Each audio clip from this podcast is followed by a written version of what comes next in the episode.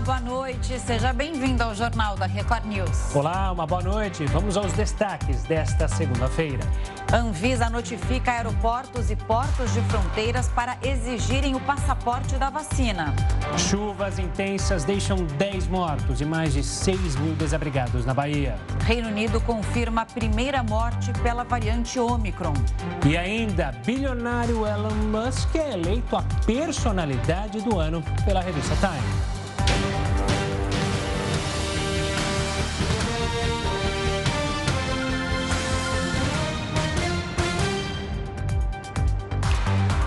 Brasil vai passar a exigir o comprovante de vacinação nos aeroportos. A Anvisa notificou todos os postos de fronteira para que atendam à decisão do Supremo Tribunal Federal. No sábado, o ministro Luiz Roberto Barroso determinou que passageiros internacionais apresentem o documento ao chegar ao Brasil.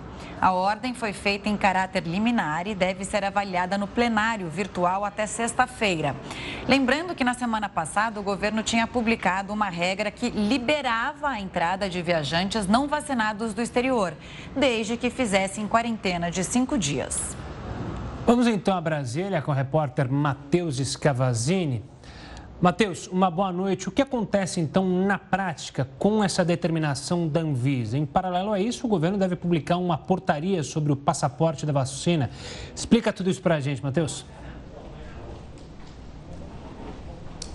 Boa noite, Gustavo, Camila, boa noite a todos. Existia uma expectativa de que essa portaria fosse publicada ainda hoje em edição extra do Diário Oficial da União, o que não aconteceu. Então, o esperado é que socorra nessa terça-feira.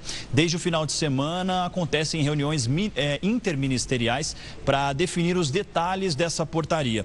A Anvisa notificou nessa segunda-feira todos os postos de fronteira e também aeroportos para cobrar o comprovante de vacinação de turistas que entram no Brasil. Esse trabalho vai ser feito pelos agentes da Anvisa, Agência Nacional de Transportes Terrestres, Polícia Federal e também Polícia Rodoviária Federal. Além disso, a agência realiza avaliações pontuais, especialmente em passageiros que já estavam em deslocamento por aqui quando foi emitida a decisão do ministro do Supremo Tribunal Federal, Luiz Roberto Barroso. O ministro da Saúde, Marcelo Queiroga, falou ainda há pouco sobre o passaporte das vacinas. Vamos ouvir. Vamos proibir brasileiros. É, essa questão, como eu falei, que está com a Advocacia Geral da União, né? E são decisões que estão sendo discutidas no, FT, no STF, que é a Suprema Corte Brasileira. E eu tenho certeza que vai chegar a um denominador comum do interesse de todos os brasileiros. Então, decisão do STF é decisão do STF. Então, tem que ser tratado é, junto ao STF pelo advogado-geral da União. É ele que representa a União e, e faz isso muito bem, o, o ministro Bruno Bianco. Agora tem a opinião do colunista Augusto Nunes. Boa noite, Augusto. Boa noite a você que nos acompanha.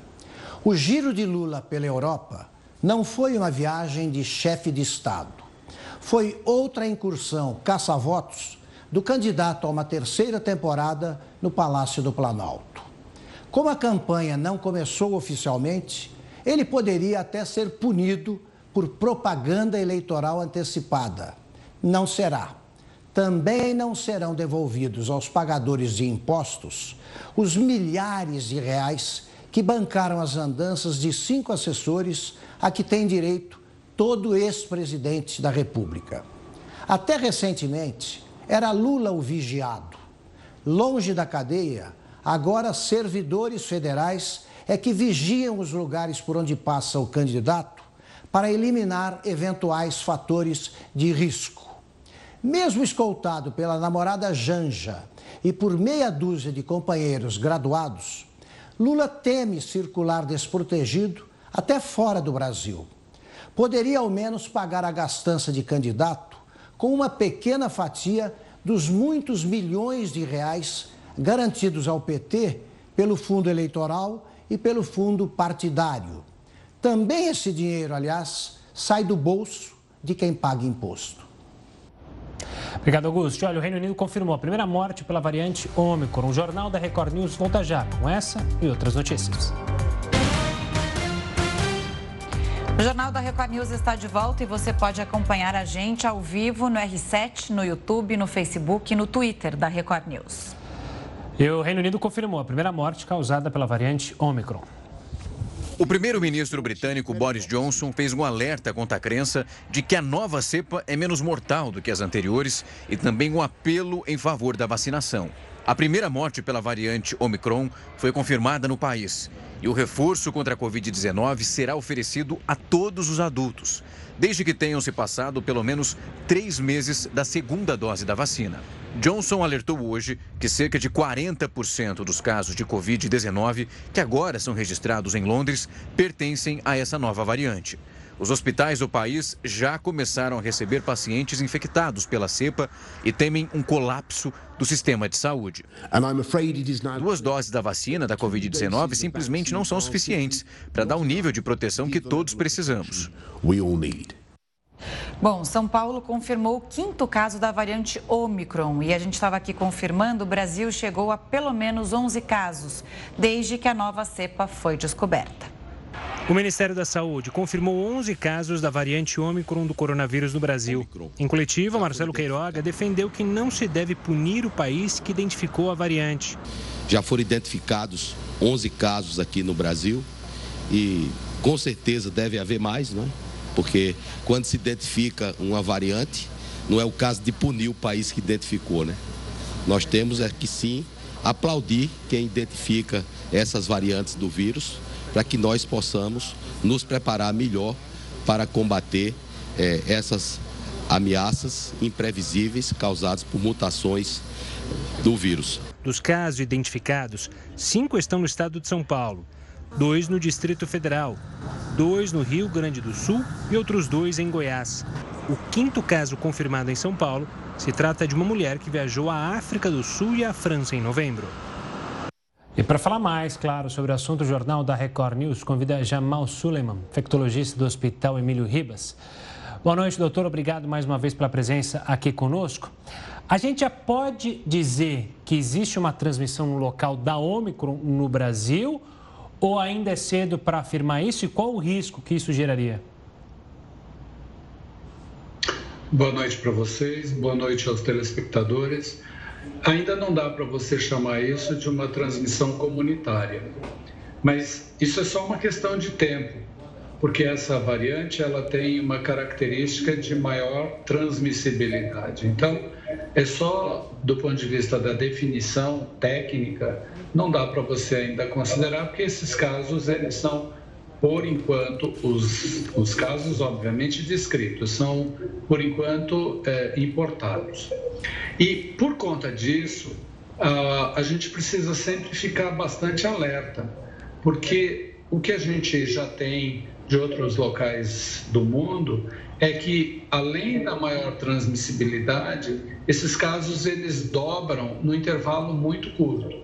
E em populações não vacinadas, o risco de má evolução é evidente. Em populações vacinadas, esse risco é menor. Então, é fundamental que as pessoas continuem mantendo os cuidados que a gente tem proposto desde o começo da pandemia, associado à vacinação completa. Doutor Jamal, o mundo está em alerta com essa informação de, da primeira morte pela Omicron no Reino Unido. A gente estava falando também sobre a situação do Reino Unido, em que as pessoas vacinadas elas estão sendo infectadas sim pela Omicron. O Brasil deveria estar mais em alerta. Eu ouvindo agora o que disse o ministro da Saúde, Marcelo Queiroga, ele disse que são ameaças imprevisíveis. São tão imprevisíveis assim, já com essa postura que o, o, país está adotando em relação à vacinação, ao passaporte da vacina? Quer dizer, está indo tudo muito lento. É, a gente tem chamado a atenção que é, essa transmissão e a emergência dessas variantes, elas têm relação direta com as nossas atitudes.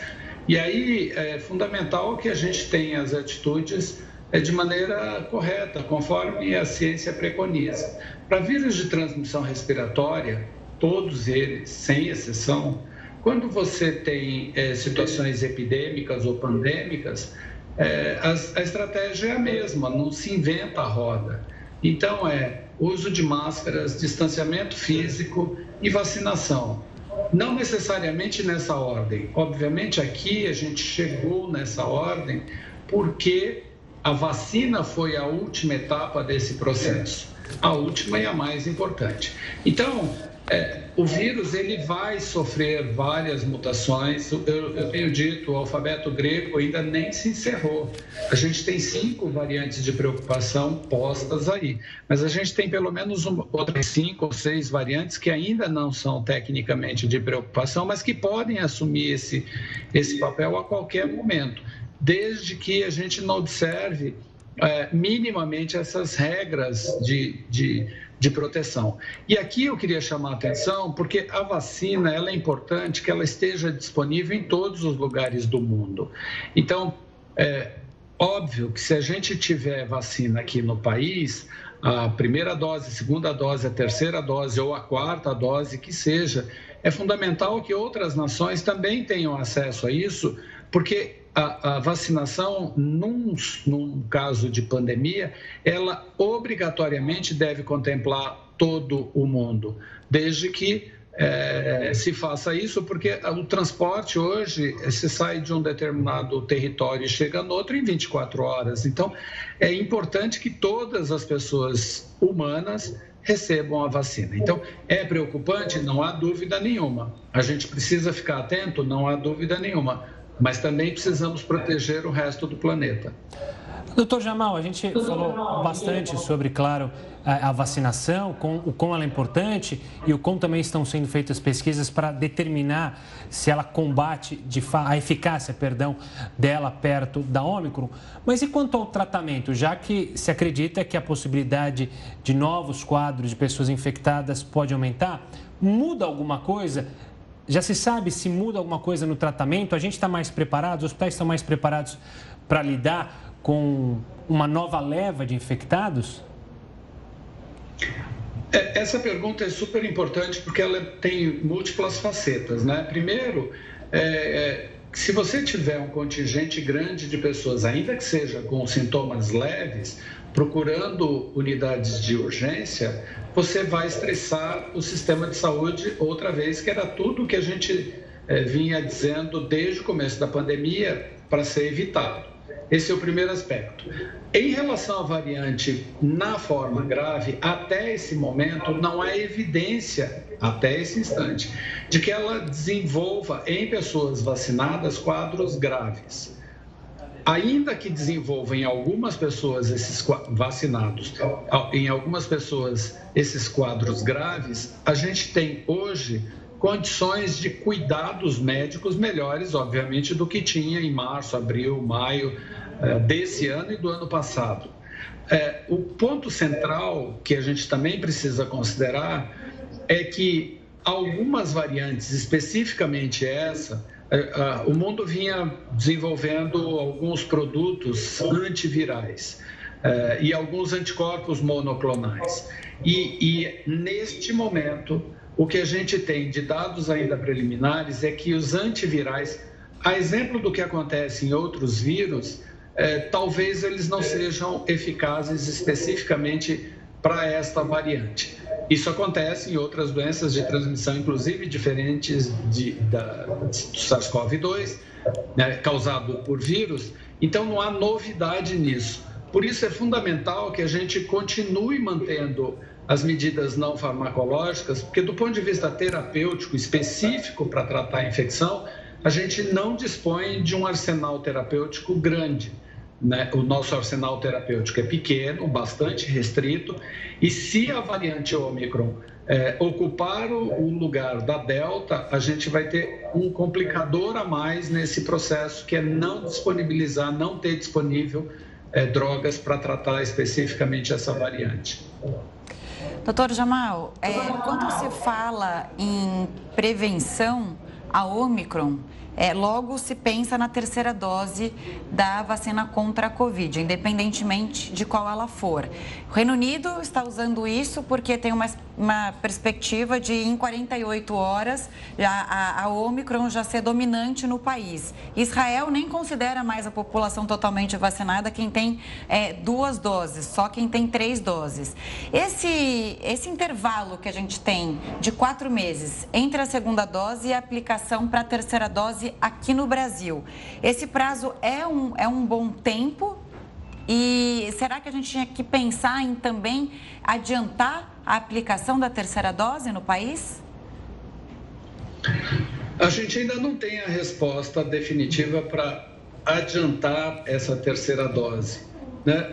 A ciência precisa dar essa resposta porque precisa garantir a segurança. O que a ciência tem é que até o sexto mês a gente tem um declínio progressivo da capacidade de resposta. Então, são várias é, questões que estão colocadas é, e parcialmente respondidas, diga-se, é, para garantir a segurança das pessoas. Então, o que, que a gente tem de concreto nesse processo? É que não precisa ninguém sair desesperado por conta disso. Primeiro, quem recebeu uma vacina, uma dose, e não recebeu as doses subsequentes, é fundamental que procure rapidamente uma unidade de saúde, estiver no seu tempo, obviamente, a segunda dose está no tempo para todo mundo, procure uma unidade de saúde para receber esse insumo. Por quê? Porque com duas doses a chance de proteção é muito maior. Esse fenômeno de produção de anticorpos ele é muito importante para proteger as pessoas, independente da variante. Nesse momento, no país, por exemplo, a variante que circula é Delta, que pode ser substituído pela Ômicron, não há dúvida, mas que até esse momento esta variante também é coberta pela vacina. Então, precisa receber a segunda e a terceira dose. Se nós vamos ter uma quarta dose, a gente ainda não sabe. E, eu, pessoalmente, eu não tenho nenhum problema em relação a isso, até porque não é a única vacina que a gente faz em mais de três doses. Então, é, é importante que as pessoas tenham clareza que este produto é feito para protegê-las. É, infelizmente, e é assim também que acontece para várias outras vacinas, você não consegue bloquear a transmissão, mas você reduz a probabilidade de evolução para forma grave, o que nesse, nesse contexto, nesse cenário, é um, um gol, né? um golaço, diga-se. Então, é fundamental que as pessoas tomem essa vacina o mais rapidamente possível. Doutor Jamal, muito obrigado pela participação. Sempre um prazer conversar com o senhor. Um forte abraço e até uma próxima. A maioria dos bares e restaurantes não se recuperou dos prejuízos causados pela pandemia. A gente vai falar sobre isso daqui a pouquinho. O Jornal da Record News volta já já. Estamos de volta para voltar a falar do ministro da Saúde, Marcelo Queiroga, que confirmou que o Ministério da Saúde sofreu um novo ataque hacker. Bom, é, há, há duas, são duas questões diferentes, né? Aquele primeiro ataque não foi um ataque ao Ministério da Saúde. Aquilo foi é, a nível da, da Embratel, né? E felizmente os dados não foram é, comprometidos. Em relação a esse, foi algo de menor monta e estamos trabalhando para recuperar isso o mais rápido possível. Esse é o objetivo. Estamos trabalhando aqui de maneira intensa para que tudo seja restabelecido. Eu falei que até amanhã, não é? Aí houve esse outro, esse outro ataque. Infelizmente, estou, são, somos vítimas é, dessas, dessas figuras, né? Que têm, de maneira criminosa, invadido o sistema, do, tentado invadir. Eles não conseguem invadir, mas tumultuam, atrapalham, né? Vamos falar de outro ataque. Hackers invadiram o site da Câmara de Vereadores do Rio de Janeiro na manhã de hoje.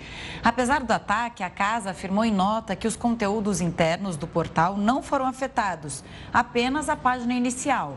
O site precisou ser retirado do ar pela própria Câmara para que os técnicos pudessem restabelecer o acesso. Sabe aquele conselho que é preciso pesquisar bem os preços antes de comprar algum produto? Você vai lá, anota, quer dizer, você precisa ser anota, né? Não, tem gente que vai com a pastinha. É... Hoje em dia tem. Hoje aplicativo, celular, aplicativo, é mais fácil fazer isso, tem né? Sites específicos que fazem isso para você, né? Exatamente. Pois é, em São Paulo, por exemplo, tá? Um azeite de oliva pode variar R$ 24,00 de um supermercado para o outro. R$ 24,00. E é claro, esse é um assunto para o nosso mestre, o Heródoto Barbeiro. Heródoto, boa noite, boa semana para você. Adorei te ver na festinha da firma. Deixar aqui registrado. Bom, é, a gente vai ter que andar com aquela tabela de preço no bolso na hora de fazer compras ou fazer aquele, a, a, a, como o Gustavo falou, né? Aquela pesquisa pela internet. Qual é a solução para isso, hein? Porque Canet... 24 reais no mesmo azeite? Canetinha na orelha.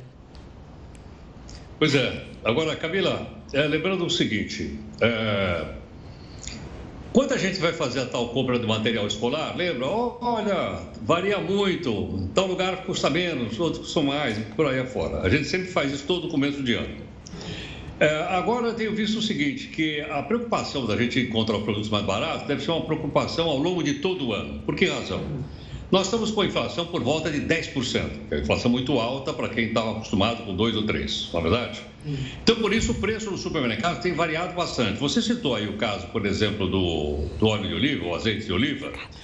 A pesquisa feita pelo Procon de São Paulo, que serve como parâmetro para outros estados da Federação Brasileira, diz o seguinte: um, uma garrafa de meio litro do azeite da marca Galo, num supermercado ele é vendido a 45 reais.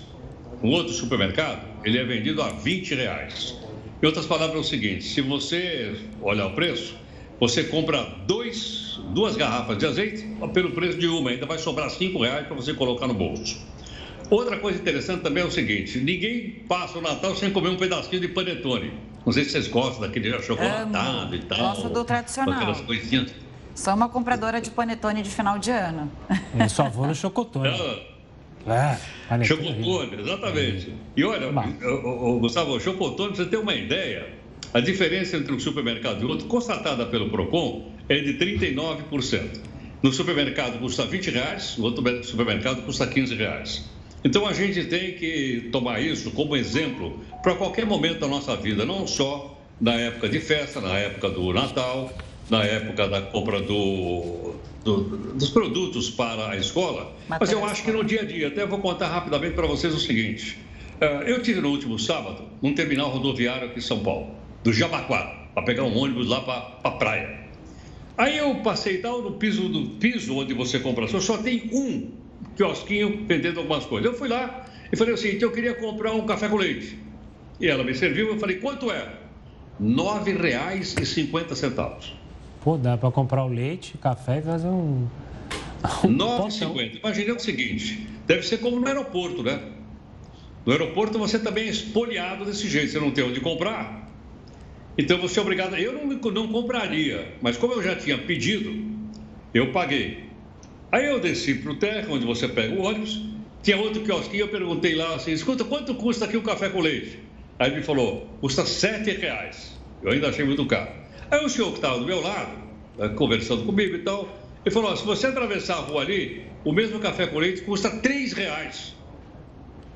Agora eu vejo o seguinte, quer dizer, quando você está na mão de uma única pessoa, não tem concorrência, eu não sei como é que você consegue a concessão de uma coisa dessa. É só você, não tem nenhum outro para competir ali em cima e você cobra R$ 9,50 por café com leite. E outra coisa, o preço não está fixado lá de fora. Se eu tivesse visto o preço, eu não ia comprar. Mas eu pedi primeiro, eu fui obrigado então a pagar. Então eu acho que nós temos que nos articular sempre com isso. Nós não podemos esquecer disso nunca. Nem quando a inflação está alta, nem quando a inflação está baixa, porque de uma maneira geral você vai juntando essas coisinhas todas e você acaba gastando uma parte do seu salário, quando na verdade o salário poderia estar no seu bolso e o produto está em sua posse.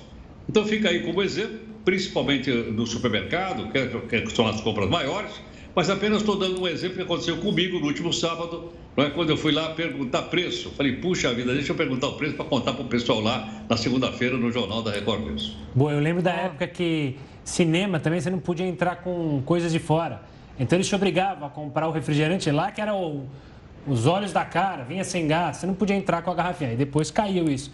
Mas tem que ficar. E a pipoca também, a pipoca também, lembra? Sim, era caríssimo. Caríssima. Aí você não podia entrar. Se você quisesse comer um sanduíche de uma determinada empresa que não vendia no não podia entrar também. Agora, felizmente, isso acabou, pelo menos aqui em São Paulo.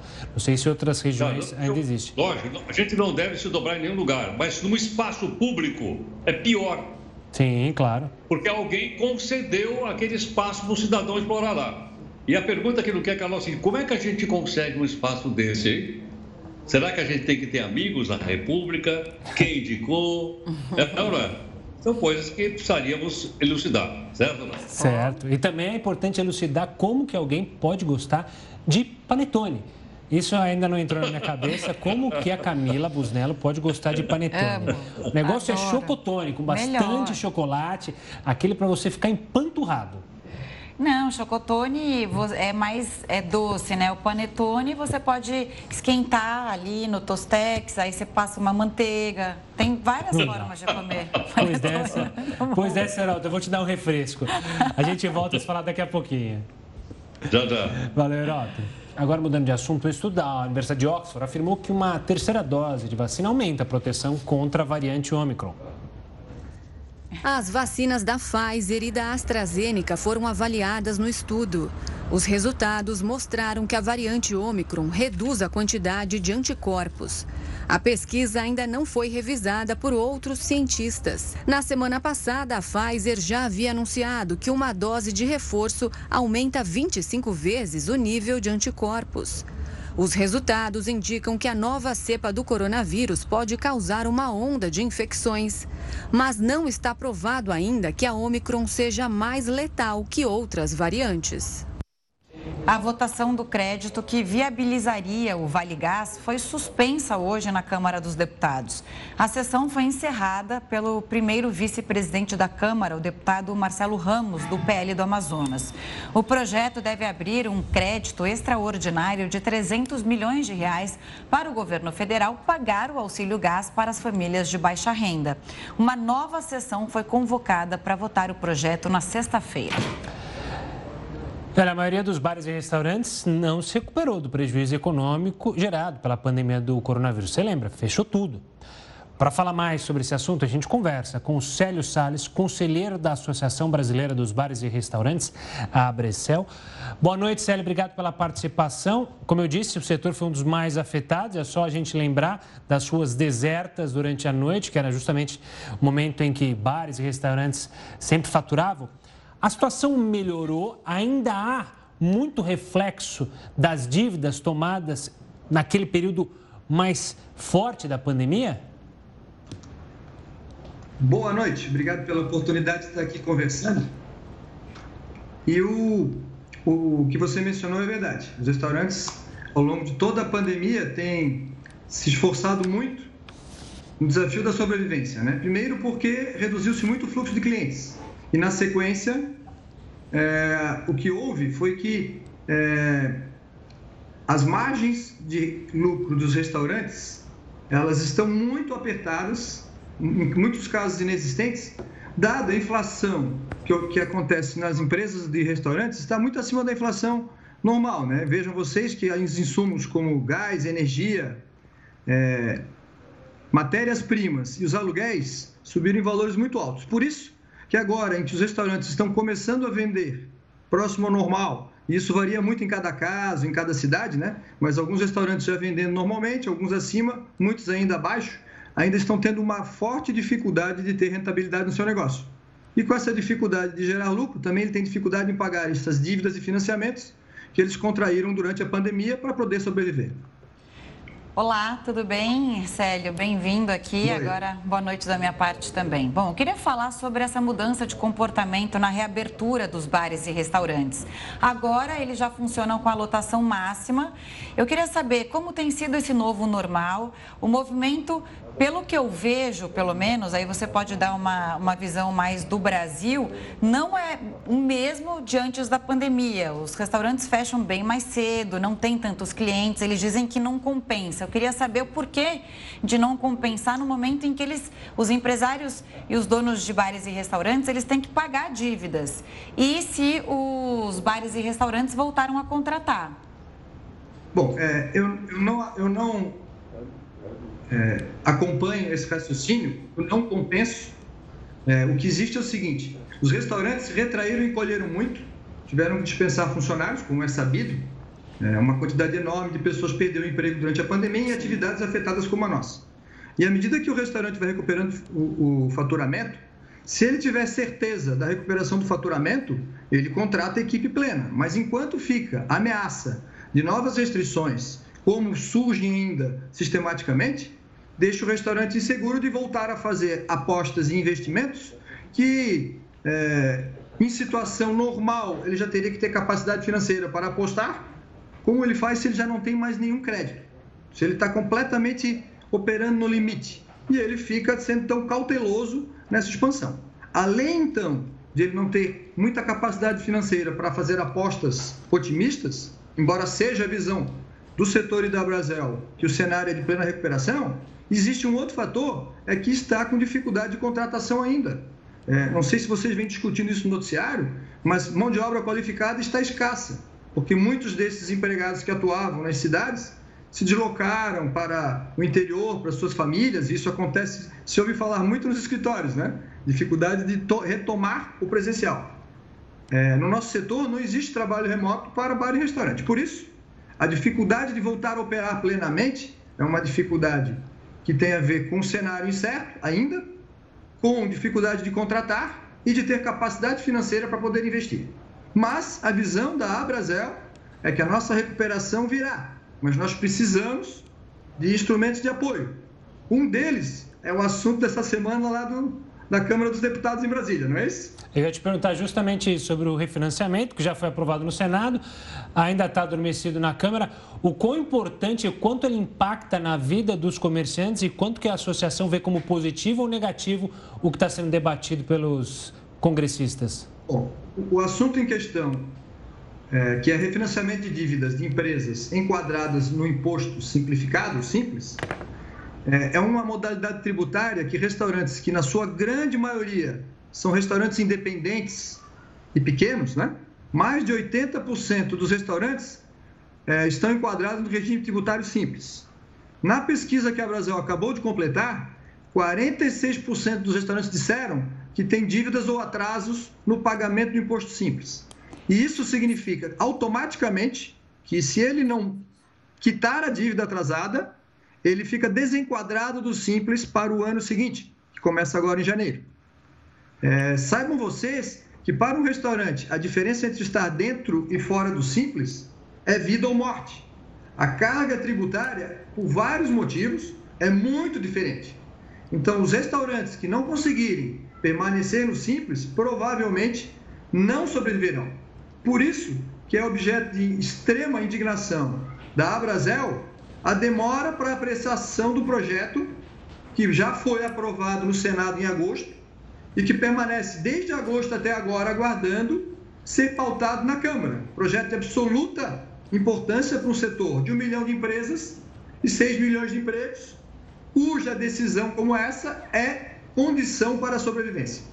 Célio, para a gente terminar, a gente, não, a gente, não, tem mais tanto tempo, mas eu queria prestar esse serviço dessa mão de obra qualificada que está faltando, né? Tem tanta gente que está precisando de emprego e tentar se recolocar. Dá para você falar qual é o perfil dessas vagas?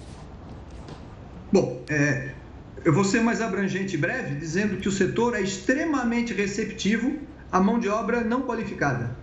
Saibam vocês que pessoas podem começar lavando louça sem capacidade nenhuma, prédia, e podem ser ajudante de cozinha também. Por esses dois, podem fazer carreiras nos restaurantes e é extremamente comum a ascensão social. Estimamos nós que uma quantidade muito grande de restaurantes, os proprietários começaram de baixo, lavando louça e ajudando na cozinha. O que nós estamos é, dizendo hoje que falta mão de obra é para as pessoas treinadas, porque, obviamente, para que é, algumas atividades não há espaço para o que acaba de chegar. O, as posições que realmente estão com dificuldade de contratação em vários restaurantes são de garçom com experiência e pessoas de cozinha com experiência. É óbvio que na ausência desses, né, o desafio de treinar é, é uma medida. Só que no começo isso não dá mais produtividade, isso dá mais intensidade de treinamento para depois poder colher os frutos. Por isso que quando isso é urgente, no sentido da recolocação, a pessoa destreinada, né, é, ainda não atenderia. E de fato, cursos de qualificação que existem no mercado são insuficientes para atender a demanda, no sentido de uma demanda que surge como um todo. E eu queria completar dizendo que o setor está vendo um cenário positivo e conta com a compreensão dos deputados que ainda essa semana, dado que o recesso é na sexta-feira, que eles apreciem essa medida tão importante para nós. Célio, obrigado pela participação aqui conosco. Um prazer receber para falar de um assunto importantíssimo como esse. Até uma próxima. Olha, tornados causaram estragos e deixaram mais de 80 mortos nos Estados Unidos. O Jornal da Record News volta em um minuto. Dezenas de pessoas estão desaparecidas depois da passagem de uma série de tornados nos Estados Unidos. Cerca de 30 tempestades atingiram pelo menos cinco estados do país. O mais devastado foi o Kentucky, onde mais de 60 corpos já foram identificados e 105 pessoas permanecem desaparecidas. Na noite de ontem, o presidente Joe Biden reconheceu o cenário do estado como um desastre federal. Uma fábrica de velas em Kentucky e um depósito no estado vizinho de Illinois foram severamente destruídos. Imagens de satélite mostram como ficaram as construções e as casas na região depois do fenômeno. Os serviços de busca ainda procuram por sobreviventes. Segundo autoridades locais, o número de vítimas fatais pode aumentar nas próximas horas. Ainda no cenário internacional, pela primeira vez na história, um primeiro-ministro de Israel fez uma visita oficial aos Emirados Árabes Unidos. O premier Naftali Bennett se reuniu com o príncipe herdeiro de Abu Dhabi.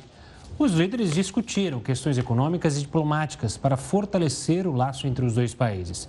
Bennett também terá encontros com representantes dos setores de tecnologia, cultura e investimentos. Os Emirados Árabes normalizaram publicamente as relações com Israel em setembro do ano passado. O Senado vota esta semana o programa de parcelamento de dívidas tributárias. Assunto mais uma vez para Heródoto Barbeiro. Heródoto, é possível avaliar quanto de dinheiro o governo deixou de arrecadar?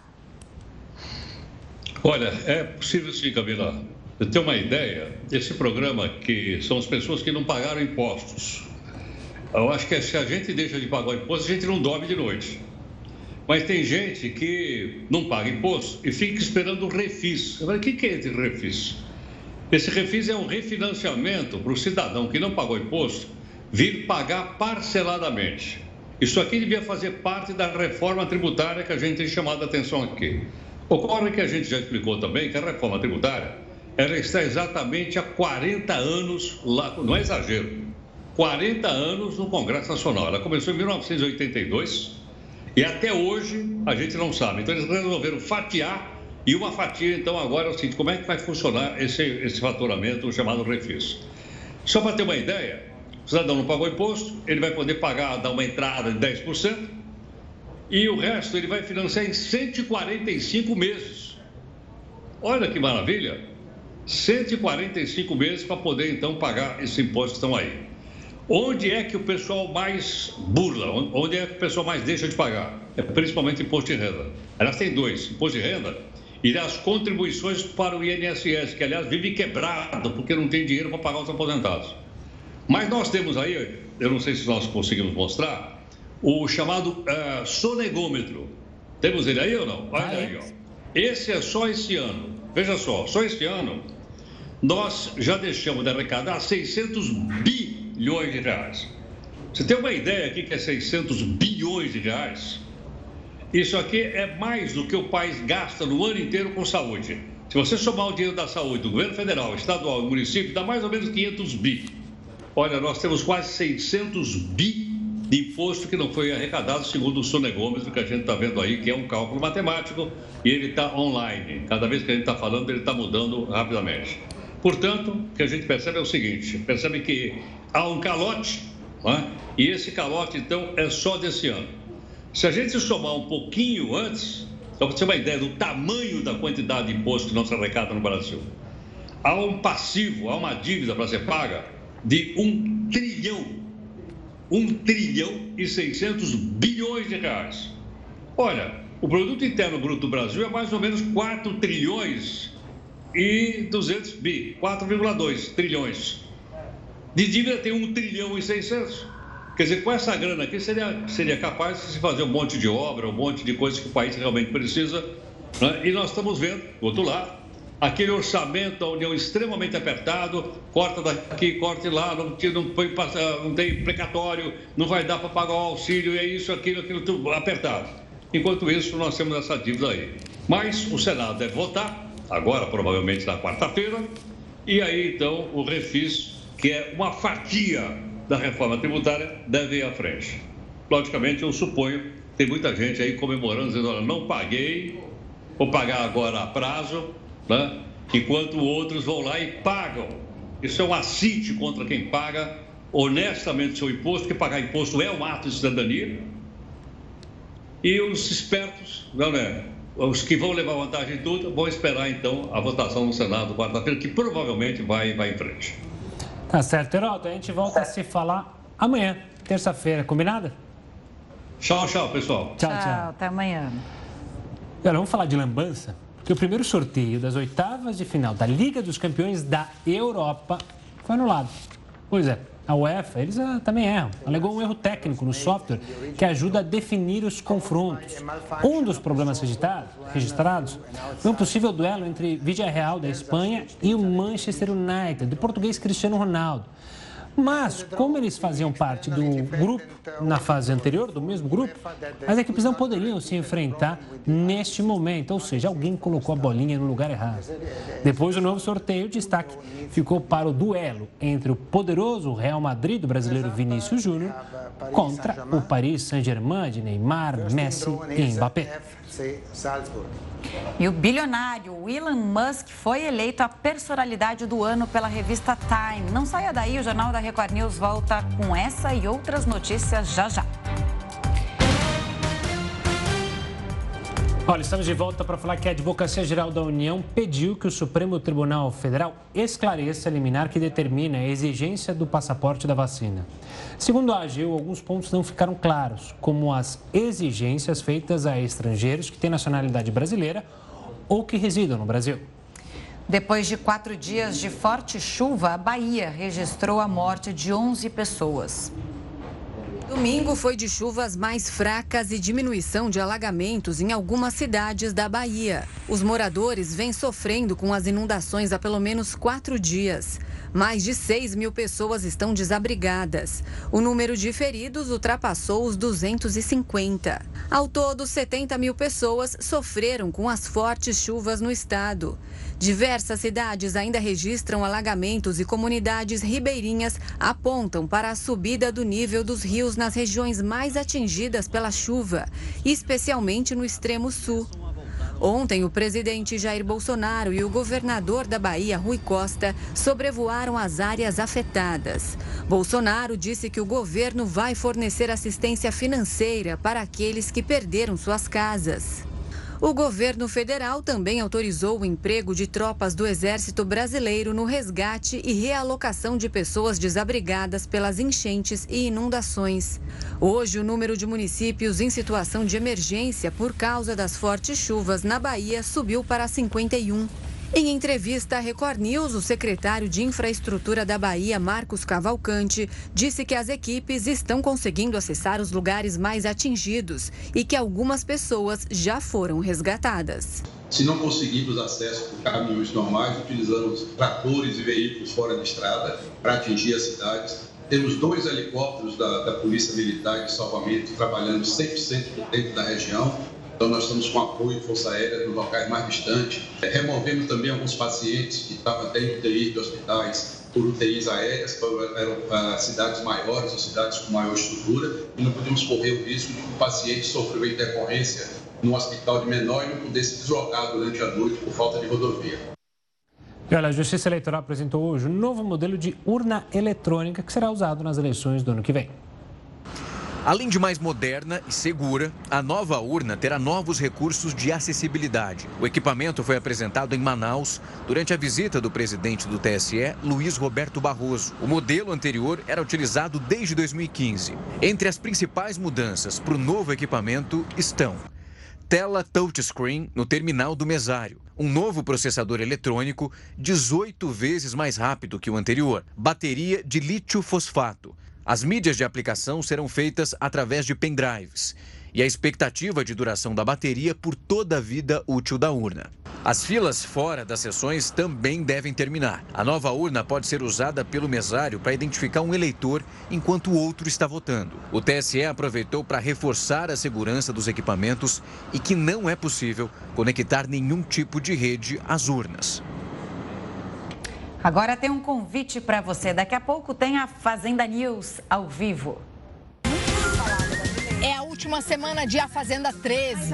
Pensa num lugar que está pegando fogo, cheio de emoção, cheio de peão preocupado diante de duas roças especiais. Hoje, dois peões vão embora. E os que ficarem já estão na final de A Fazenda 13 tem muito o que falar e agora, mais do que nunca, a gente quer continuar falando do assunto. Portanto, assim que acabar a Fazenda 13 na Record, a gente vai falar muito sobre toda a repercussão das roças especiais, da grande final, aqui em A Fazenda News ao vivo. E com o elenco de responsa, Jaqueline Oliveira.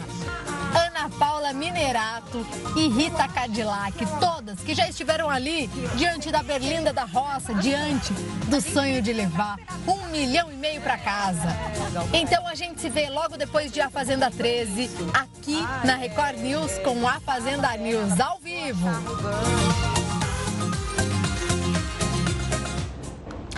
Olha só, o Globo de Ouro anunciou os indicados para a premiação de 2022. A cerimônia será realizada no dia 9 de janeiro.